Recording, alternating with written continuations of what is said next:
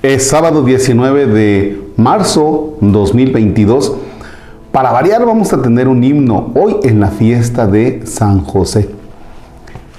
En el nombre del Padre y del Hijo y del Espíritu Santo.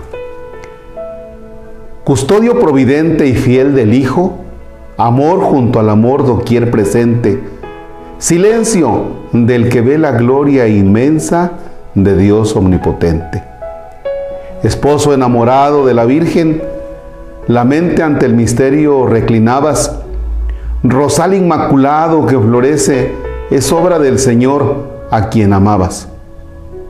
Callada voluntad en Dios perdida, amor hecho mirada de confianza, fiel en el trabajo y en la prueba, provéenos de amor y de esperanza.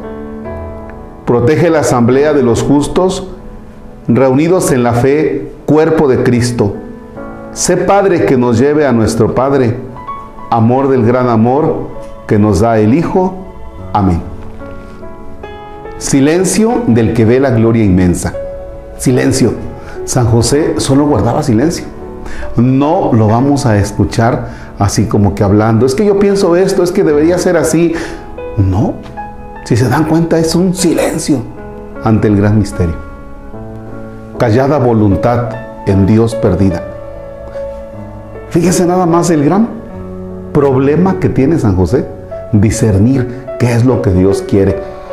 Nos vamos a encontrar en algunos lugares a San José que está recostado, está dormidito.